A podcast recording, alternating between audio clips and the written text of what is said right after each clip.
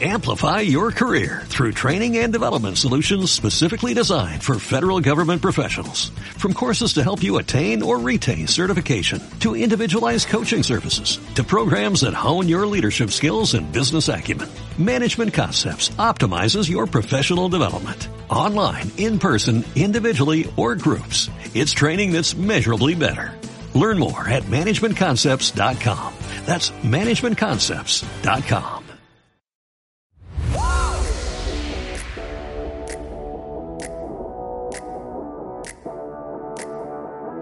Relatos es un espacio en el que convertimos lo formal, lo tedioso y lo enredado de la política en algo más digerible.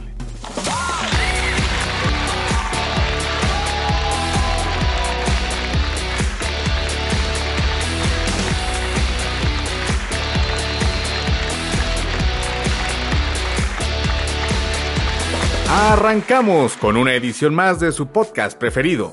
Muchas gracias por sintonizarnos. Pónganse cómodos que hay mucho que conversar. Déjenme saludar al equipo de esta tarde. Nat, ¿cómo estás? ¿Qué tal? Muy bien, muchas gracias. Y ya, empezando con toda la semana. ¿Tú qué tal? ¿Qué tal estuvo tu lunes? Muy bien, muchas gracias. Pues muy, muy movido para hacer inicio de semana, pero por lo regular todas mis semanas comienzan así. Entonces yo considero que ya es algo normal, Elvi. Mi estimado Saure, ¿cómo estás? ¿Qué tal, mi estimado DT? Con el gusto de saludarte a ti y a, Natasha y de compartir una semana más micrófono con ustedes, dándome cuenta que nos sigue faltando uno. Exactamente, nos sigue faltando ese uno, que es muy importante aquí en el programa. ¿Alguien sabe dónde estará? Pues mira, ahora con eso de que OnlyFans se arrepintió de quitar su contenido sexualmente explícito. Yo creo que ahora, en lugar de estar deprimido, pues ya regresó a festejar, ¿no? no sé, a mí se me hace que se tomó unas vacaciones y no nos avisó. Puede ser, ¿eh? Porque es muy raro que, que no esté aquí con nosotros. Y más porque pues ya son dos semanas seguidas, ¿no? Sí, dos semanas seguidas. Este, yo he visto la cuenta bancaria del programa, cada vez va a la baja. Entonces, digo, no estoy pensando mal, pero para mí que anda en una isla paradisiaca, tomándose un coquito con, con piquete, pero pues bueno, esperemos que ya dé noticias, que ya se presente y que nos cuente pues qué ha sido de él durante estas dos semanas, ¿no creen? Ay, pues si se fue de vacaciones que nos traiga un recuerdito, ¿no? Por lo menos, un llavero. Un llavero, sí, de menos, ¿no? Como la tía Coda, ¿no? Que siempre se va de viaje, paga hoteles de lujo y anda en los mejores vuelos y te trae un llavero. Un llavero. dices, bueno, está bien. Una playera, ¿no? O una playera, claro, claro. Dices, bueno, está bien, no era necesario el detalle, pero pues se agradece, ¿no? Así es. No, bueno, chicos. Pues no sé. Este, yo creo que hoy arrancamos con una nota muy interesante de analizar, que da mucho para poder platicar, que es el regreso a clases. ¿Qué les parece este acontecimiento? Yo creo que era algo que ya hacía falta. No sé si fue el momento oportuno, hablando en términos de salud. Creo que este era lo que ya hemos platicado en otra ocasión. Los niños tenían que socializar, disminuir el tema de la violencia intrafamiliar. Este sí era necesario pero no sé hasta qué punto era el momento por los casos de esta tercera ola. Sí, porque digo, el COVID sigue y está la alza, o sea, no ha habido una disminución notable que pudiera pues permitir ese momento, como bien dice Saure, de que las autoridades dijeran, ok, ese es el momento, ya no hay contagios o ya no hay tantos contagios, adelante. Pero creo que eso es lo controversial hoy en día que teniendo un índice de contagios muy alto, se da el paso al regreso a clases. Pues sí, y también otra, otra cuestión, ¿no? Fíjate que justamente en la mañana eh, estaba en la farmacia y la chica que estaba ahí atendiendo me, me empezó a contar, ¿no? Del regreso a clases. Y justamente eh, me parece que tú habías comentado de ti esto, que habían dicho que las clases o sea, iban a hacer clases presenciales, porque ya las clases en línea eh, se iba a terminar la asesoría por, por clases en línea y únicamente el, pues esta parte como del refuerzo iba a ser por aprende en casa. Y era lo que me platicaba esta chica en la mañana, que eso les, les informaron en su escuela. O sea que totalmente es o regresas de manera presencial o pues aprendes por tu cuenta. Sí, efectivamente se, se está manejando que las clases en línea, como se venían desarrollando a raíz de la pandemia, iban a desaparecer porque el regreso, el regreso a clases era inminente. Entonces, si el alumno, o en este caso los niños, no regresan a las aulas, pues ya no van a, ya no van a poder disfrutar de, de, las clases, es decir, se elimina totalmente las clases en línea. Entonces yo creo que eso es pues muy injusto, porque hay padres de familia que no quieren llevar a sus hijos por un tema de, de salud, ¿no? De mantenerlos a salvo, pero que te limiten a poder tener educación, Creo que eso, es, eso es muy grave desde un punto de vista.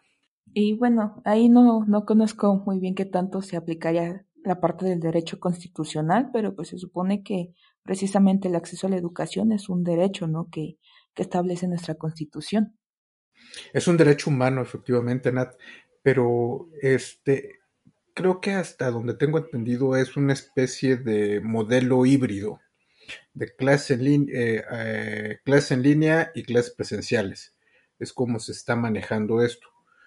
No sé hasta qué punto van a poder controlar brotes o contagios, porque también el gobierno no ha puesto mucho de su parte para condicionar escuelas y para brindar protocolos o brindar de implementos a las escuelas para, para este regreso presencial. Fíjate que me llama la atención este comentario que, bien mencionas, Saure, de acondicionar a las escuelas. Yo estuve viendo imágenes de lo que fue el regreso a clases porque se le dio una cobertura pues puntual y dices, oye, pues realmente no hay una infraestructura o no hay pues algo planeado.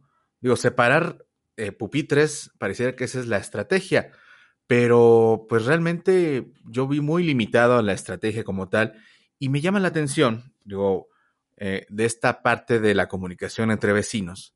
Aquí en la delegación que, que yo vivo, me llama mucho la atención que un padre de familia decía, bueno, van a regresar los alumnos a las escuelas, pero la escuela en la que va mi hijo, pues resulta que durante la pandemia se robaron mesas, pupitres, pizarrones, tazas de baño. Dice, ¿con qué garantías vamos a nosotros a llevar a nuestros hijos a un lugar pues donde no hay condiciones para poder estudiar? Entonces yo creo que es algo que, que sí se contradice, ¿no? De que hay una estrategia, de que hay las condiciones para poder regresar, pero por otro lado tenemos situaciones como esta en las que hasta las tazas del baño pues ya no están.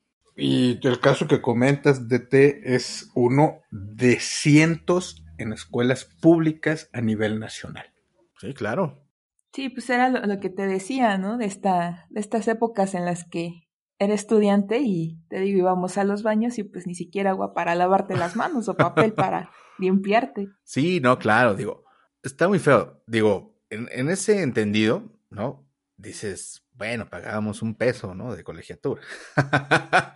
no, pero... 20 centavos. 20 centavos, bueno, está bien, ¿no? No, yo creo que ya fuera, fuera de, de, broma, este, lo que decía este padre de familia, dice, oye, pero ahora el punto es que las autoridades de la escuela les están diciendo, si quieren que vuelva a haber tazas de baño, si quieren que vuelva a haber mesas, pupitres, pizarrones, ¿de dónde creen que van a salir los recursos para pagar. Pues de los mismos papas.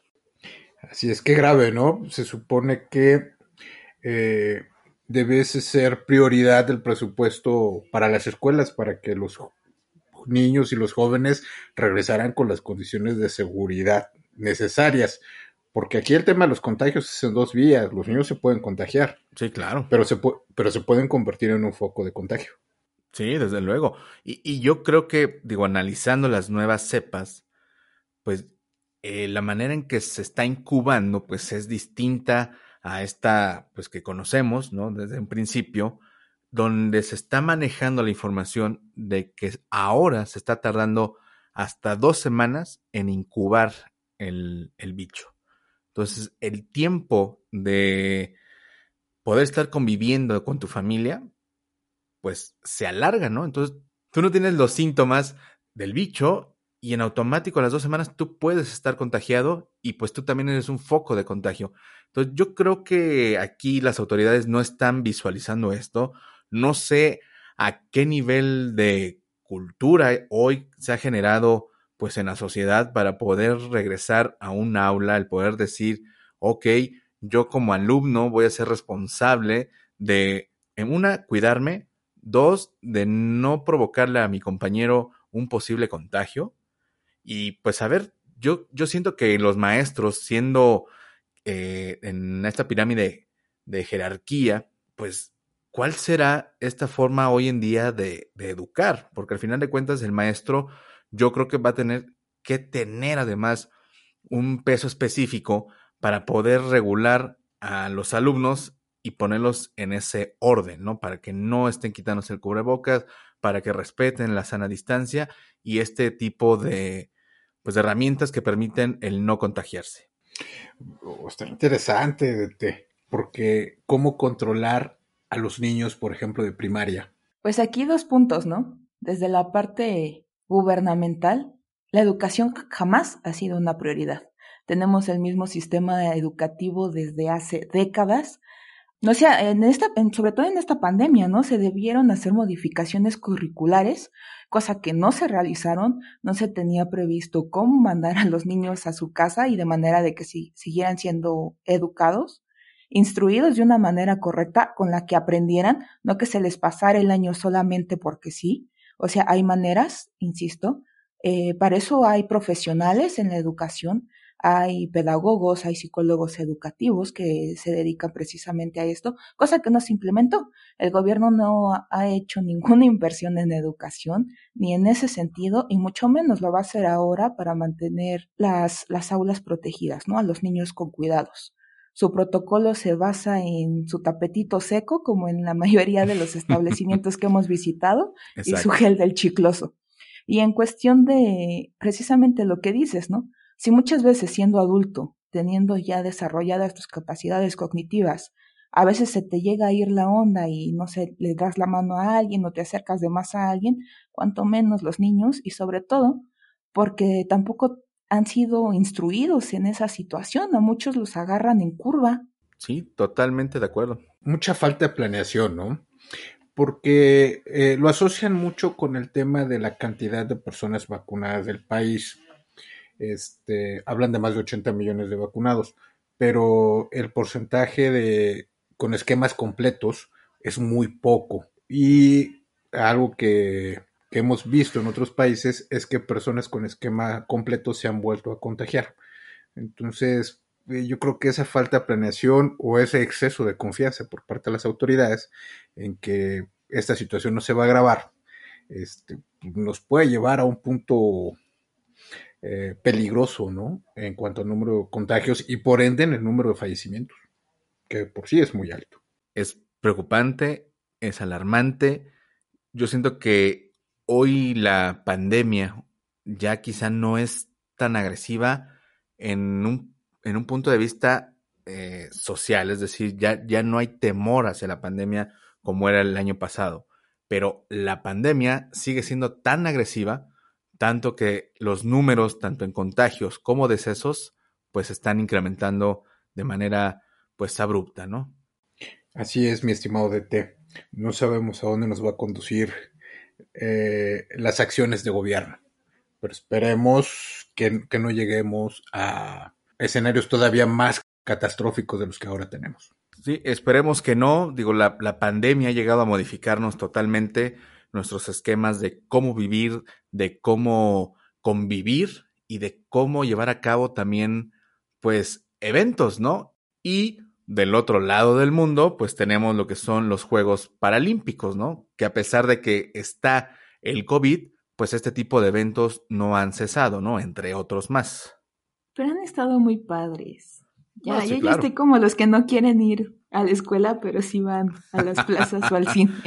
sí, claro. No, una disculpa. Una disculpa. Yo siento que la organización que han tenido en, en Japón ha sido pues de primer mundo, ¿no? Digo, previo a este, a este escenario, pues tuvimos las Olimpiadas. Yo sí veía los reportajes, se le daba mucho énfasis a la manera en que el comité de, del país, pues sí hacía que se acataran las reglas, ¿no? Era muy estricto, de hecho hubo algunas polémicas con la delegación mexicana, para no variarle, pues de que se tomaban fotos sin cubrebocas, de que no había sana distancia. Entonces, esos señalamientos, pues a uno hacen pensar que realmente sí es muy exigente y sí hay mucha disciplina para que se puedan llevar a cabo, pues tanto los Juegos Olímpicos como los Juegos Paralímpicos, ¿no? Que en este caso, a mí me gustan más los resultados que hay en los Juegos Paralímpicos, porque, digo, más allá de que hay medallas de por medio, siento que el esfuerzo que hay del atleta eh, que está en los Juegos Paralímpicos, pues, pues es mejor, siento que tienen más compromiso con, con la nación, ¿no? ¿O ¿Ustedes qué piensan? Pues está complicado, fíjate que he visto muchos comentarios en redes sociales precisamente de esta diferenciación, ¿no? Porque, por ejemplo, ya al corte de, hoy, lunes, ya llevamos tres medallas de oro, una de plata y cinco de bronce. Cosa que en los Juegos pasados, pues nada más, bueno, en los Olímpicos tuvimos nada más cuatro medallas y todas de bronce, ¿no? Yo creo que dependen varios factores, porque si a los jugadores olímpicos no se les da el, el apoyo, económicamente hablando, eh, el apoyo suficiente, pues hay que ser realistas, ¿no? A nuestros paralímpicos tienen muchísimo menos apoyo y en todos sentidos, ¿no? No nada más en cuestión económica por parte de la, de la federación, sino incluso por, por reconocimiento, ¿no? Y es algo que, de hecho, hemos tenido buenas presentaciones en estos juegos, nada menos en 2016, que fueron los Juegos de Río, eh, tuvimos 15 medallas, de las cuales cuatro fueron de oro, dos de plata y nueve de bronce. Entonces, pues no estamos tan mal posicionados. Creo que se les debería dar más reconocimiento a nuestros atletas en este sentido. Eh, es, eh, eh, los deportistas paralímpicos han sido referente en las últimas Olimpiadas. Y bueno, la falta puede el gobierno a, los dos, ¿no? Tanto a los que participan en los Olímpicos como en los Paralímpicos, ¿no? Sí, claro. Y, y yo creo que ese es uno de los temas que también, o que se genera mucha controversia, hacia la CONADE, ¿no? La parte, la parte de incentivos, la parte del apoyo, pues tanto económico así como en instalaciones, ¿no? Si hay una comparación muy grande, diría yo, cuando hacían estos, esta comparación de escenarios, ¿no? Así del atleta en Estados Unidos y el atleta aquí en México, ¿no? El atleta en Estados Unidos pareciera que está cursando una carrera como tal. Y aquí en México, el hecho de que un atleta quiera emprender o quiera representar a su país, pues muchas veces la inversión es propia. Entonces, pues yo creo que eso sí se va viendo o se refleja en los tableros cada que hay pues esta justa olímpica y pues no sé, igual hay mucha crítica alrededor hacia la CONADE. Ana Gabriela Guevara, este, cuando ha, ha sido cuestionada, pues se sale por la tangente o tiene comentarios de que pues que ella no es la responsable de esa, de esa cantidad de medallas porque pues ella no está compitiendo. Entonces, bueno, pues si esa es la respuesta de quien presidió o quien preside la CONADE. Uno esperaría que al haber sido ella una atleta de alto rendimiento, eh, con premios a nivel internacional, con medallas en algunas, en alguna olimpiada, beneficiaria del mismo sistema de becas en su momento, tendría que haber conocido y diseñado y planeado e implementado programas que incentivaran el deporte de alto rendimiento en nuestro país. Y es muy triste que en lugar de avanzar empecemos a tener retrocesos. México no ha sido una potencia en deportes, eh, vamos a ser honestos, no es, un país que participe de las Olimpiadas y va a obtener 20, 30 medallas por, por Olimpiada, pero los resultados obtenidos, los Juegos Olímpicos de Japón, nos demuestran que ha habido un retroceso, ¿no? Creo que a nivel Olimpiadas no había existido un nivel tan bajo en cuanto a medallas desde las Olimpiadas de Atlanta.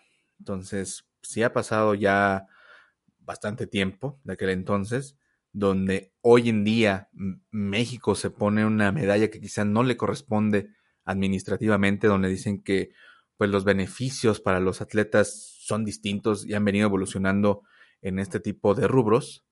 Y pues bueno, pues los resultados hablan por sí solos, ¿no?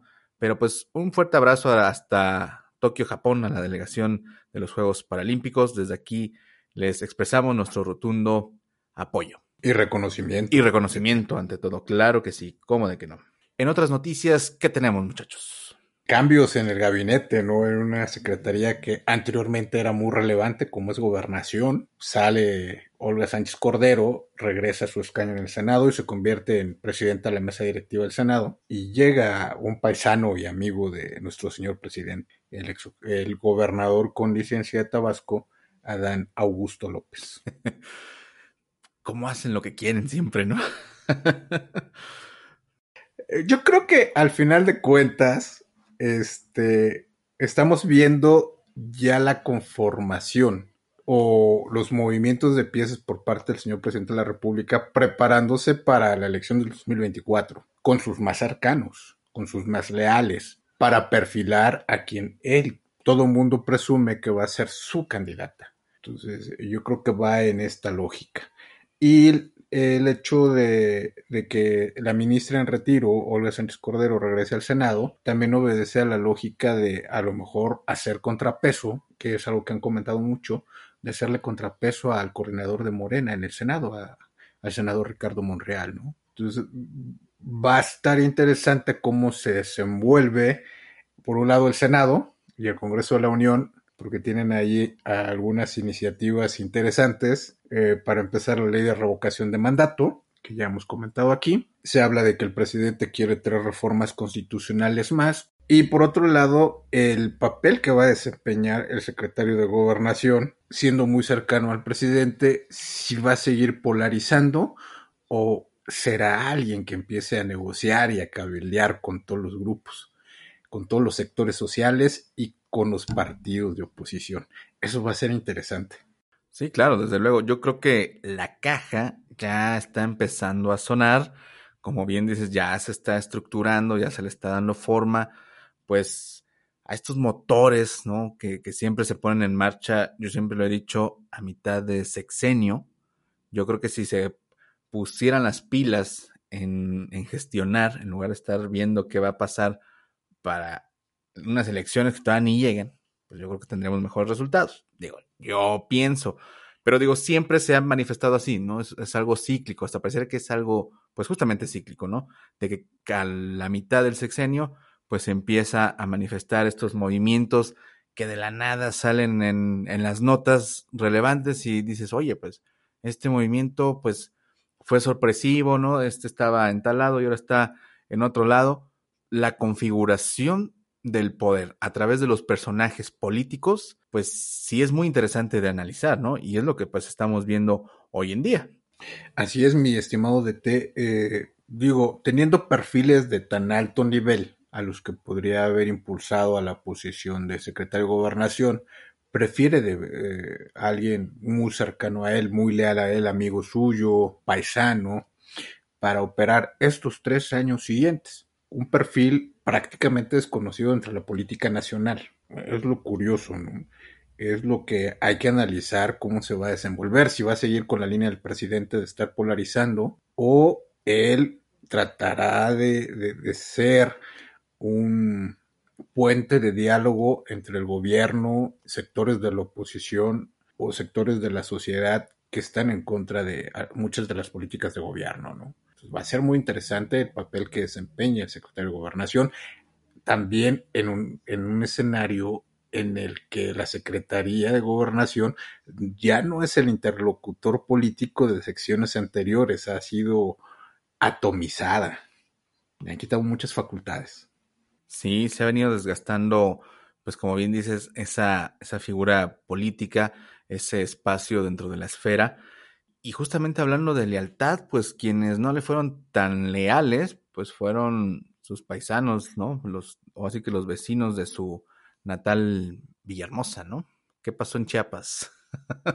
Con el tema de la gente, que siempre había sido una aliada eh, de, de los grupos de izquierda y que lo bloquearon tres días seguidos. Interesante fenómeno. Muy, muy enojado, este, pues el presidente, ¿no? Eh, mostraba, pues sí, mensajes con, no sé si con carácter, pero sí se le notaba enojado, ¿eh? O sea, él decía que él no se iba a prestar a chantajes, que, que no, iba a no iba a permitir el chantaje de, de nadie, pero yo creo que lo interesante de poder platicar en este o alrededor de este tema es que hubiera pasado con Andrés Manuel siendo precandidato, porque él era, bueno, pues sí, en aquel entonces que era precandidato, era yo creo que el personaje que más apoyaba los movimientos sociales, ¿no? Él lo tomaba como un punto de referencia para hacer eco, ¿no? Para que te voltearan a ver y tus peticiones se cumplieran. Y hoy siendo un, un personaje como lo es un presidente, pues no está acorde entonces con los discursos que manejaba siendo precandidato, ¿no? Entonces, ¿qué está pasando aquí? ¿Por qué cuando estás fuera de lo que pretendes eres uno y ya estando pues, del otro lado pareciera que, que no lo es, ¿no? Bueno, lo que pasa es que son dinámicas diferentes. Como candidato, pues tenía que llegarse del apoyo de todos aquellos sectores que le permitieran ganar, sumar todos los votos posibles. Eh, aparte, con el tema de la gente, pues, la gente es una organización eh, gremial con un enfoque social muy de izquierda que su forma de actuar es eso, ¿no? Manifestaciones, presión, presión hacia el gobierno para obtener prebendas. Eh, el presidente, pues eso de decir de que no se deja chantajear, pues al final de cuentas pues, tuvo acuerdos con la gente y derogó la reforma educativa, ¿no? Del sexenio pasado. Este, obviamente ya estamos en la tercera, eh, en el tercer año de gobierno y empieza el declive de poder y pues, los grupos van a querer exigir beneficios, prebendas o algún, alguna canonjía para seguir apoyando el proyecto del presidente, ¿no? Yo creo que va más enfocado a eso. Por un lado, el declive, ya que viene el presidente en, eh, en su tercer año, y que ya se empieza a, eh, empiecen a ver los grupos a la elección del 2024 y por otro lado eh, los grupos que ante el escenario de que ya empieza a debilitarse el poder, el poder, del presidente o que va a empezar a debilitarse, este, pues quieren sacar raja política de, de esa situación, ¿no? Preocupante un punto de, de, que lo hayan cercado durante tres días consecutivos es que, ¿y dónde están los aparatos de seguridad del Estado para proteger la investidura del señor presidente. No, afortunadamente no, no pasó a mayores, pero ¿qué hubiera pasado en un escenario donde se hubiera tornado agresiva este cerco y se hubiese puesto en riesgo al presidente de la República? O sea, es una falta de operación política que demuestra también el grado de inseguridad que vive este mismo presidente de la República al no contar con un aparato que lo proteja eficientemente, ¿no? Sí, claro, desde luego. Y, y no, no perder de vista justo esa parte, digo, independientemente de la persona, la figura que está en juego o, el, o la figura de la cual se está hablando, pues es del presidente. Entonces, alrededor de esta figura sí debe de haber un esquema distinto de seguridad, porque al final de cuentas estás hablando pues del jefe máximo de un estado. Entonces, como bien dices, pues sí, no, no se veía un cerco de seguridad alrededor de él. Él siempre lo ha manifestado que no lo necesita, que él reprocha totalmente la violencia, que la violencia no se combate con violencia, pero pues justamente no es combatir violencia, sino simplemente es brindarle seguridad, brindarle pues respaldo para este tipo de situaciones, pero pues bueno, él desde que llegó a la presidencia se manifestó en contra de este tipo pues de servicios, ¿no? Que, que tienen en presidencia. Pero DT, este, no nada más es su esquema de seguridad no nada más debe ser reactivo, tiene que ser proactivo. Es impresionante que durante tres días lo cercaron y no hubo ninguna reacción de su equipo de seguridad o de su gabinete de seguridad para anticipar estos detalles. Y a lo mejor utilizar otras vías o desactivar previamente estos grupos. Eso es lo preocupante también. Oye, Saure, pero yo nada más tengo una pregunta. ¿Qué cosa ha estado bien planeada durante los últimos tres años? Ah, esa es muy buena pregunta, ¿eh? La pregunta del millón. o sea, por donde lo veas, llega la pandemia, el regreso a clases, esta situación, la venta del avión presidencial, el aeropuerto Felipe Ángeles, y la lista sigue y sigue. Pues no sé, yo creo que esa pregunta da para mucho y pues invitaríamos aquí a nuestros escuchas que nos pudieran hacer llegar sus comentarios para pues también conocer qué es lo que ellos piensan acerca sobre la gestión de, de Morena y de Andrés Manuel López Obrador durante estos tres años de gestión. Pero pues digo, ya saliéndonos un poco de, de estos temas, yo he andado un poco extraño estos últimos días he andado pues con muchos antojos. Ah, caray, ah, caray. La temporada. La temporada, el encierro, todo eso. Por dos. Por dos. No, debo decir que, soy fan de, de, los postres, ¿no? Me, me, gusta de repente comerme por ahí un, un pastel o algo que contenga cierta cantidad de azúcar ¿no? Que yo sé que está mal, pero pues, bueno, un, este, un capricho, ¿no? De repente. Entonces, este, se han dado medio raro y pues justamente para, para este programa, pues nos dimos la libertad de invitar a, alguien que nos pudiera hablar de, este binomio que tiene entre los postres y un proyecto de emprendimiento. Entonces, si me lo permiten, pues voy a presentar a nuestra invitada del día de hoy. Y pues bueno, nos acompaña el día de hoy una joven periodista que decidió valientemente dedicarse al emprendimiento con un proyecto muy ambicioso. Es entusiasta de la creatividad, del storytelling y de la moda. Es egresada de la licenciatura en Ciencias de la Comunicación por la Facultad de Ciencias Políticas y Sociales.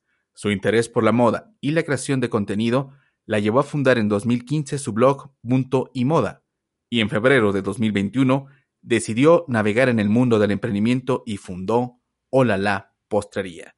Con ustedes, Carla Martínez Sánchez. Hola, noches a todos y a todo el equipo. Muchas gracias por la invitación y qué honor formar parte de este proyecto. Carla, para empezar, muchas gracias por estar aquí con nosotros. Qué gusto que nos puedas acompañar.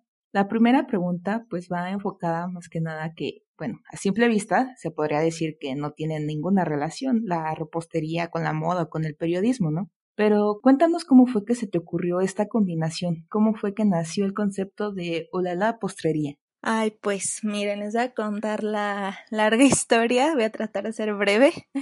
Pues soy una fiel amante de la moda en, en todos los aspectos, pero también me gusta mucho los postres y las cafeterías, entonces siempre había tenido la ilusión de tener mi propia cafetería en donde pudieras ir a tomar tu bebida favorita, mientras lees un libro sobre moda o platicas, o un lugar que te haga sentir como en casa.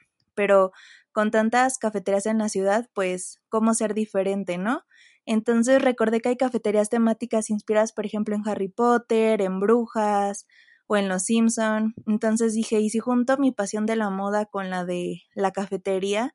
Entonces, pues dije, pues vamos a hacerlo, pero pues obviamente mi ideal sería tener un espacio en donde la gente pueda ir a consumir moda mientras disfruta de, de un postre. Me gustaría tener como libros de moda, revistas, documentales y que el cliente pueda conocer más sobre la industria y de igual forma tener como un pequeño espacio donde diseñadores emergentes mexicanos puedan mostrar como temporalmente su trabajo, porque pues también la moda es, mexicana, entonces siento que eh, apoyándonos en emprendimientos mexicanos es mucho mejor. Y pues por la pandemia no puedo tener por el momento un lugar físico y también pues por la inversión, pero para no seguir como posponiendo el sueño, Decidí empezar por redes sociales con el primer postre que está inspirado en Chanel y a la fecha pueden encontrar otros postres con otros inspiradores como Gucci o un cupcake, un cupcake de, de Red Velvet inspirado en Valentino y estoy preparando uno especial inspirado en un diseñador mexicano, pues por lo mismo de que creo que en México también hay moda. Muy interesante, Carla. Y, y por ejemplo, ¿cuál ha sido esta gran diferencia antes de, de poder eh, emprender? ¿Qué hacías antes de, de, tener este proyecto? ¿Trabajabas? Eh, ¿Estabas estudiando? No sé si nos puedes contar un poco sobre eso.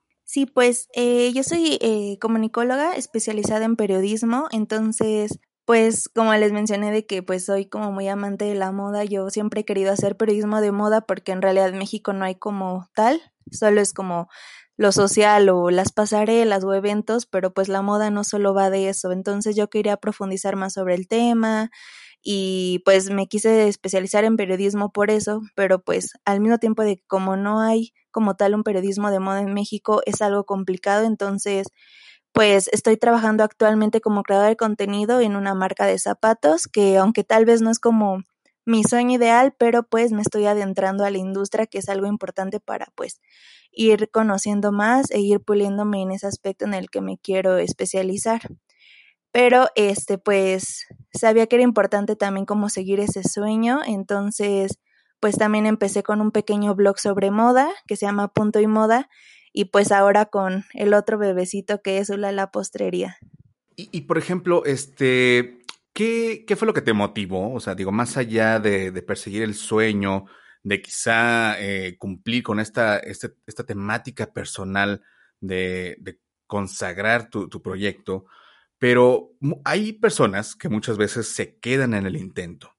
Prefieren seguir recibiendo, no sé, un salario cada 15 días, sus prestaciones, por ejemplo, en un trabajo. ¿Qué motivó a Carla en dejar de lado quizá esta parte, pues segura, mientras se tiene un contrato, y estar en el emprendimiento, quizá donde no tienes estas garantías de forma segura, en donde el camino es incierto? ¿Cómo un joven se toma esa decisión de poder emprender?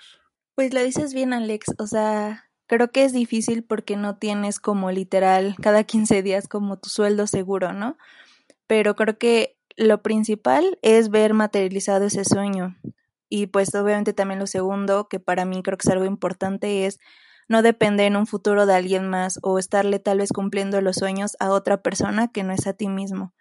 Entonces, eso es una de las razones que me motivaron a iniciar aquí en, pues emprender, o sea, aventarme y, y también creo que es importante decirlo, me motiva poder como que, pues no cambiar de ideas, pero mostrar ese lado de que la moda no solo es banal o fría eh, o, o superficial, sino que a mí me, o sea, como que la meta es que quiero que puedan disfrutar de un rico postre, un rico café inspiran a algún diseñador, mientras ven que no solo la moda son pasarelas y tendencias, sino que hay mucho más por ver dentro de esta industria.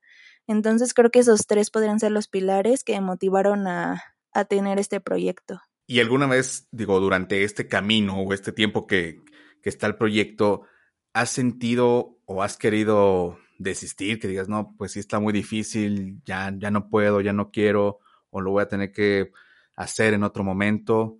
Digo, porque digo, son preguntas que, que, se hacen los emprendedores hoy en día, ¿no? Este, pues sí, la verdad sí, por la, situa por la situación actual, creo que el panorama es está muy difícil, es complejo, pero pues siempre habrá días buenos y días malos, y en estos últimos donde a veces quieres como tirar la toalla, rendirte, porque las ventas tal vez no son lo que esperabas, o pues no sé, o sea, no está saliendo tal vez como tú te lo imaginabas, pero luego ves como lo contrario, ves los comentarios buenos sobre los productos o que más personas van conociendo tu emprendimiento y aunque hayas tenido como las ganas de decir no, ya no puedo más, pues eso te da inspiración y como la pila para seguir haciéndolo y que te vas abriendo camino al sueño principal.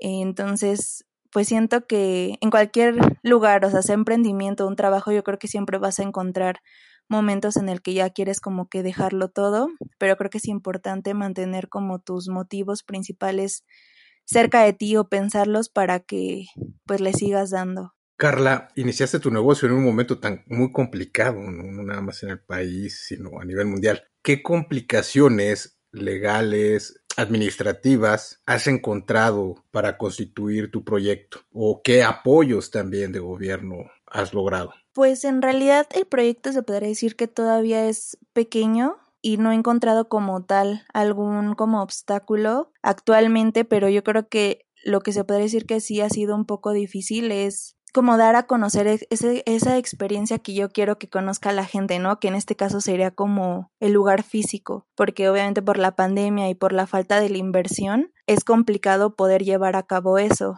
pero pues tampoco ha sido como un impedimento total porque me ha apoyado mucho en las redes sociales, que se ha convertido como una parte fundamental para que este negocio como que siga, ¿no? Y esté a flote durante esta pandemia. Entonces creo que me he enfocado mucho en tratar de llevar este proyecto a las redes sociales para apoyarlo. O sea, ahorita no he hecho nada como administrativo o apoyo de gobierno. Obviamente sí sería como el paso a seguir para poder seguir creciendo, pero yo creo que ahorita como que el apoyo más grande que he tenido frente a esta situación ha sido las redes sociales. Y Carla, precisamente encaminándonos en este sentido, yo creo que es obvio decir, ¿no? Que la pandemia ha afectado todas las cuestiones, no solo de emprendimiento, sino de los negocios en general. Pero ¿de qué manera crees que ha afectado más, sobre todo a las personas que están o que han iniciado su negocio en esta temporada? Pues sí, o sea, siento que sí ha afectado fuertemente, principalmente a los proyectos que son físicos o te invitan a vivir una experiencia en un local, ¿no? Pero creo que no todo está perdido, pues gracias a esto, como lo mencioné, o sea, los emprendedores han encontrado otras herramientas para salir adelante como lo son las redes sociales, que se ha convertido en un punto de venta y publicidad muy importante. Aunque pues la pandemia nos afectó de una u otra forma, creo que también nos ayudó a que muchos volteáramos a ver marcas locales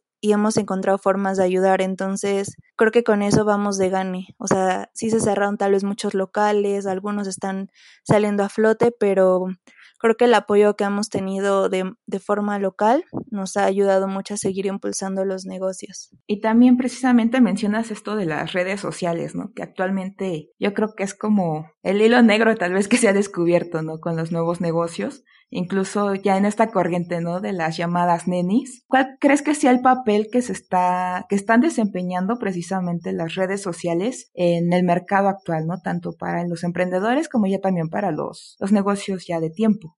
Y hablando justo de las nenis, me acuerdo que también me entrevistaron hace poco para Grupo Expansión sobre las nenis justo y mencionaba que creo que las redes sociales sí son un centro de entretenimiento, pero también yo los veo ya como unos socios para los emprendedores porque se han vuelto no solo pues el apoyo, sino también como un canal de venta, porque gracias a ellos son muchos los negocios que se han podido mantener y también surgieron nuevos, como este caso es Ula la postrería. Entonces, creo que gracias a ellas podemos tener un alcance mayor que tal vez no pudiéramos tener solo en un emprendimiento físico. Además de que creo que son plataformas muy familiares y cómodas, entonces los posibles clientes pasan mucho tiempo en ellas, entonces es más fácil tal vez generar empatía con ellos. Y lo mejor es que pues no necesitas estar físicamente para lograr un acercamiento con, con tus clientes o, clientes potenciales. En las redes puedes tener una conexión y un trato directo que pues tal vez no le pide nada a un trato físico. Y bueno, en tu, en tu experiencia también, ¿no? como qué consejo le darías a los chavos o ya tal vez no tan chavos que, que quieren emprender pero que a lo mejor por miedo o pues por cualquier cosa, ¿no? Por cualquier razón no, no lo han hecho. Ay, pues siento que siempre va a, haber ese miedo, pero pues que pase lo que pase, vivan por su sueño. Lo peor que puede pasar es que algo no funcione, pero no por eso quiere decir que no seas bueno o que es una mala idea o que es el fin del mundo se pueden encontrar otros caminos o formas de hacer mejor las cosas para concretar estos proyectos.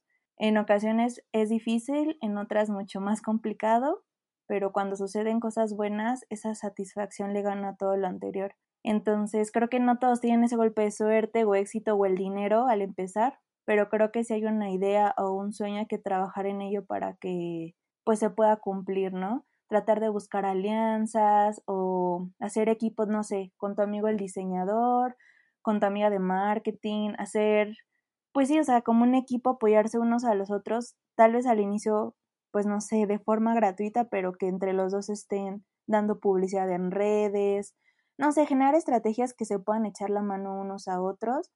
Y lo más importante, eso siempre lo menciono porque ya tienes el no, ahora ve por el sí poco a poco, pero siempre será mejor eso a no haber empezado. Sí, esta parte que mencionas, ¿no? El hecho de que no se te va a dar ni a la primera y que a lo mejor cuando vas empezando sí te vas como desganando, ¿no? Porque a lo mejor no, no vas viendo los resultados que esperas o que quisieras lograr. En tu caso, ¿te ha pasado en lo que llevas ahorita con tu negocio? Sí, por ejemplo, pues en realidad ha sido difícil porque yo literal lo he hecho todo sola, desde pues las redes sociales, este, la creación de, a ver, ay, ¿qué postre combina con este diseñador? O ¿por qué haré este postre y por qué este diseñador?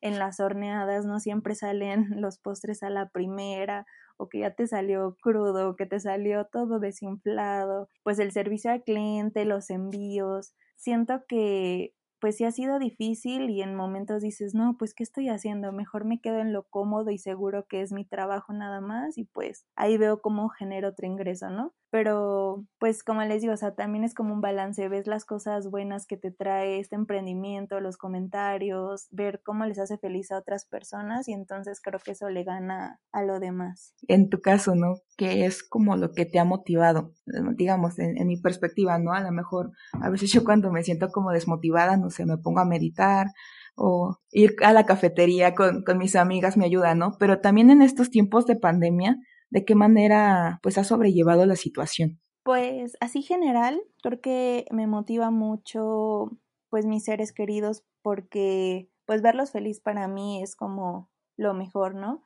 Pero también este sueño, aunque es muy pequeño aún, la verdad sí estoy tratando de echarle todas las ganas para pues que en algún futuro pueda capitalizar muy bien y tal vez, no sé, en un sueño muy, muy guajiro, pues pueda tener mi sucursal y pueda vivir de esto, ¿no?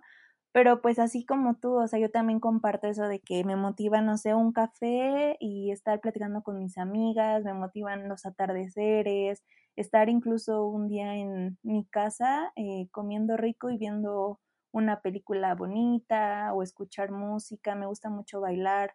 Entonces a veces creo que esperamos como motivaciones muy grandes para hacer las cosas, pero a veces esas motivaciones están en cosas tan pequeñitas que no nos damos cuenta. Entonces creo que es importante estar como abiertos en mente y en ojos para estar al pendiente de cosas bonitas que trae la vida para motivarnos. Carla, yo tengo una duda. ¿Tus recetas conservas ciertos parámetros tradicionales o te da por innovar sabores, colores, no sé? Sí, pues mira, te cuento, eh, pues mis postres están inspirados en, en los diseñadores. Eh, tengo un mini cheesecake que está inspirado en Coco Chanel. Este es de base de coco y por arriba es mitad vainilla, mitad chocolate con perlas comestibles. Esto porque me inspiré en un zapato que ella hizo, que es muy icónico, que tiene como que la punta color negro y el resto es blanco. Entonces eso como que simula el, la zapatilla y las perlas comestibles hacen como eh, la representación de las perlas, que eran el accesorio preferido de, de Coco Chanel. Es en cuanto al cheesecake. Eh, tengo también un brownie que está inspirado en Gucci. Ese está hecho de chocolate con Nutella, Oreo y oro comestible. Aquí no tanto está enfocado como en la vida del diseñador o, o alguna prenda o diseño especial, sino simplemente me enfoqué y me inspiré en el logo, que son las dos Gs, que son doradas y de fondo es el café, que se asemeja mucho a mi postre, que es cafecito con dorado. Y el otro que es un cupcake de Red Velvet, está inspirado en Valentino, que Valentino tiene como que un dato muy curioso que en todas sus pasarelas puede tener prendas de todos los colores, pero siempre va a tener una prenda roja. Entonces, por eso me inspiré en Red Velvet, porque incluso hay un rojo que se llama Valentino, es especial porque lo creó el diseñador. Entonces me inspiré que fuera Red Velvet y también tiene algunos como glitter y perlitas porque también sus vestimentas luego suelen ser muy llamativas. Y el próximo que está por salir va a ser enfocado en un diseñador mexicano, probablemente vaya a ser uno color rosa pero pues eso se los dejo así en misterio para que también vayan a mis redes sociales y vean cuál va a ser el próximo. y esa es la historia de los postres. Todos tienen como una historia detrás y de un, un hay inspiración de un diseñador. Oye, Carla, y en ese aspecto, eh, ¿cómo aprendiste el arte de la repostería? ¿Tomaste algún curso o ya es algún don natural?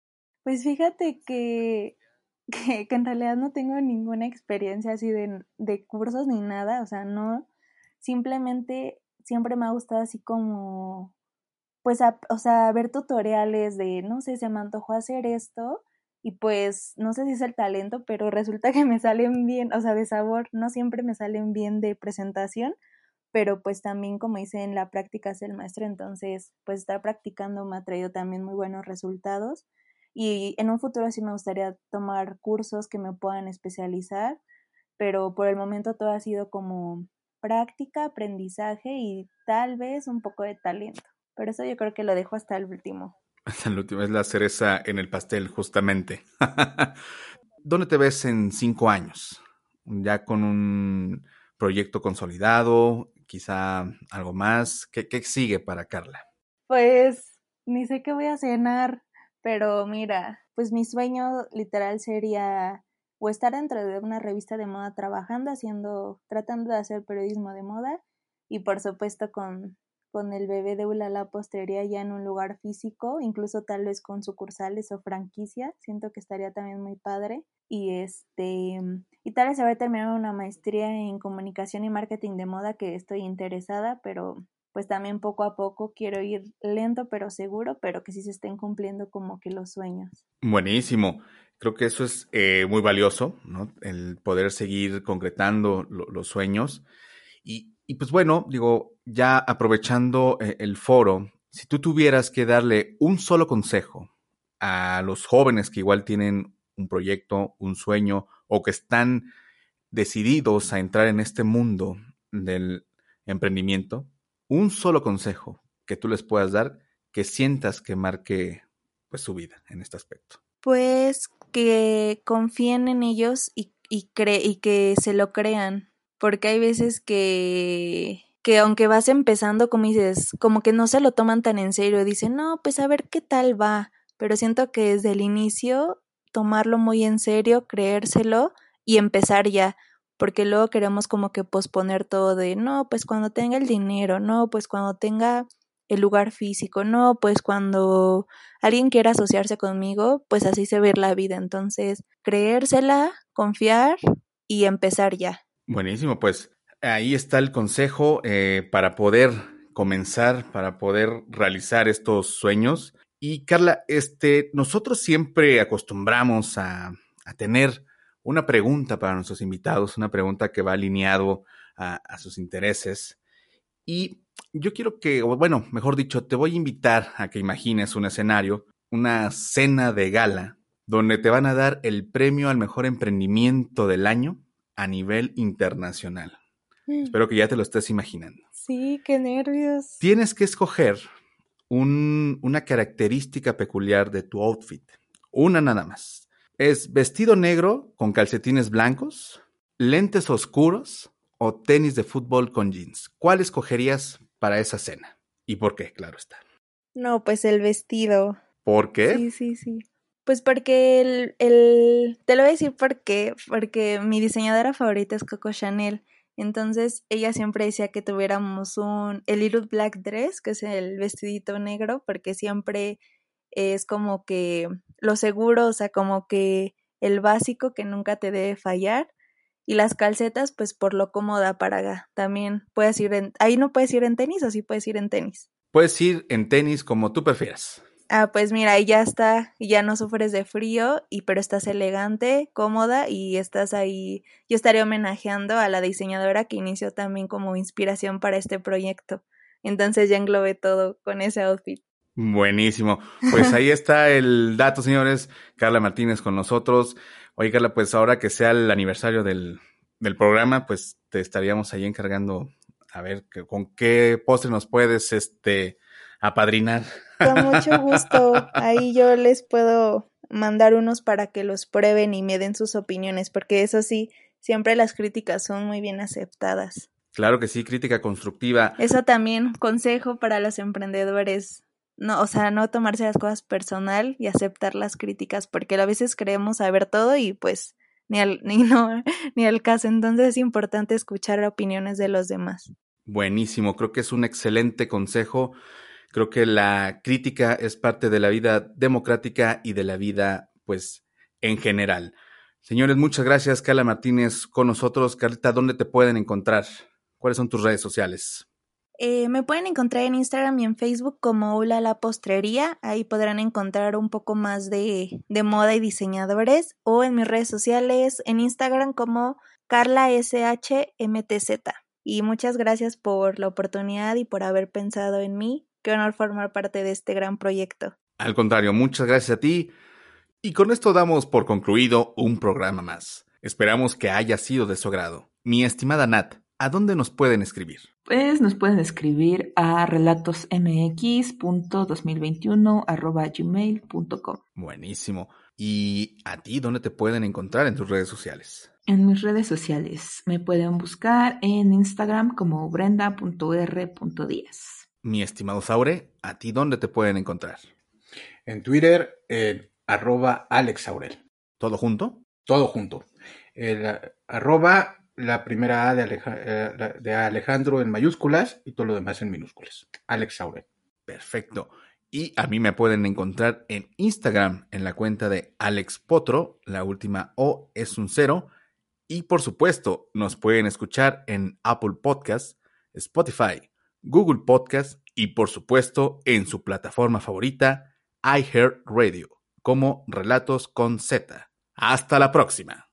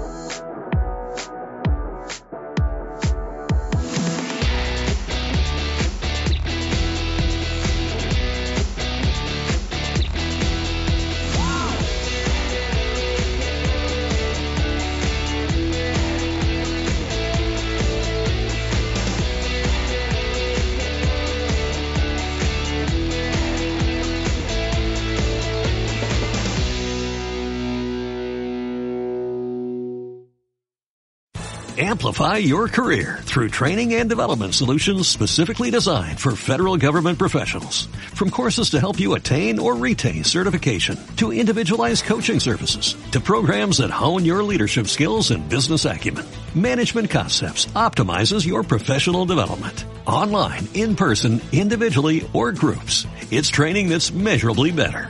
Learn more at managementconcepts.com. That's managementconcepts.com.